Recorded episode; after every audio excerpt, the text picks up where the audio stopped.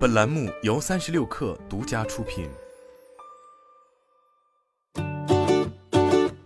本文来自微信公众号“三亿生活”。一直以来，字节跳动几乎从未放弃过在社交领域的努力。继此前多闪、飞聊折戟后，也开始不断完善抖音的社交相关功能，并在今年接连推出了多款社交新品，其中包括元宇宙社交 APP、派对岛游戏社区产品、聆讯等。在经过了一段时间的内测后，派对岛日前也正式宣布开放公测，用户可在抖音中通过推广链接，在无需邀请码的情况下直接注册使用，也能够直接用抖音账号进行登录。尽管有观点认为这是一款继百度息壤后的第二款元宇宙社交产品，但字节跳动方面则表示派对岛与元宇宙无关，似乎也是在刻意与元宇宙这个热门概念保持一定的距离。不过，如今不可否认的是，字节跳动方面在 VR AR 领域的布局已日益清晰。其中，硬件端去年收购 Pico，并依托抖音、京东等平台销售。据内部人士透露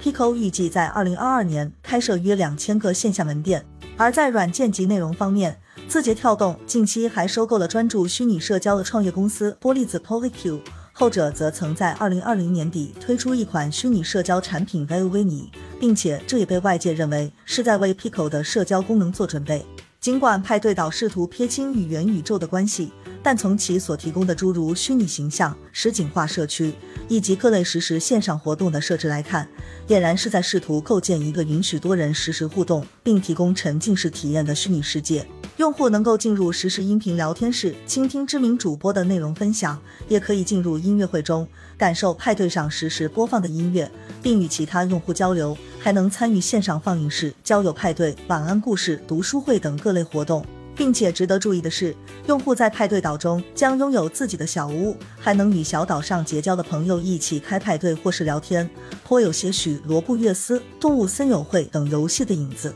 其实，此前在《摩尔庄园》手游版中，玩家就能在广场参与到新裤子乐队的全息演唱会中。QQ 音乐也曾与罗布乐斯合作，打造了国内首场线上音乐节。用户进入 QQ 音乐星光小镇，建立虚拟角色便可参与，还加入了跑酷、与其他玩家社交、跳舞互动等各类玩法。显然，派对岛也是在试图通过提高平台的游戏性，来吸引更多用户的参与。毕竟，抛开其他因素不说，游戏的娱乐性通常是维系用户粘性与用户规模的重要因素之一。而字节跳动推出的派对岛也与 Horizon Worlds 一样，更像是个游戏属性较强的社交平台。当然，无论是 Horizon Worlds 遇到的问题，还是目前主打元宇宙社交概念的产品所面临的局限性，派对岛同样也有。对于 Horizon Worlds 而言，尽管其在诸多设计上已足够丰富，并且其月活用户数量已达三十万，用户可在超过一千个自定义的世界中自由切换，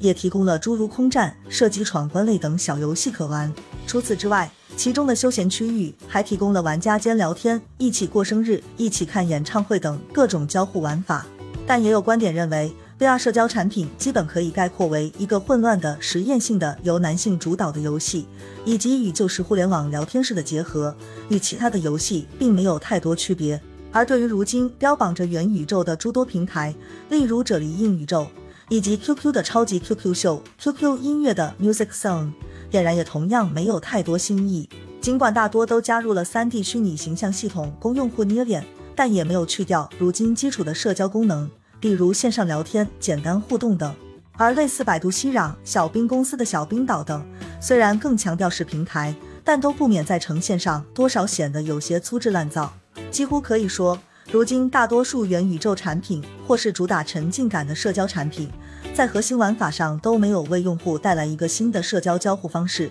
大多更像是旧瓶装新酒罢了。而派对岛。作为字节跳动首款线上实时互动社区，本质上也同样是一些常见功能的升级以及虚拟形象的三 D 化，其中也包含了此前爆红的音频社交模式，以及与在线音乐平台类似的一起听、视频网站相似一起看等功能。而无论派对岛还是小冰岛，都不免让人联想到此前动物森友会玩家自称岛民，热衷于构建属于自己的小岛，以及四处上岛串门、种菜、收菜、卖菜等玩法中。而这也足以见得，尽管有的游戏并非以 VR 方式呈现，但其所构建的开放世界却已经能够给玩家带来足够的沉浸感。而沉浸感又恰恰是元宇宙这一概念中着重提及的东西。从中不难发现，VR 领域技术层面的创新迭代似乎才刚刚开始。虽然也有许多企业参与其中，试图完成基础设施的建设，并推出了包括元宇宙社交、沉浸式社交等类型的平台，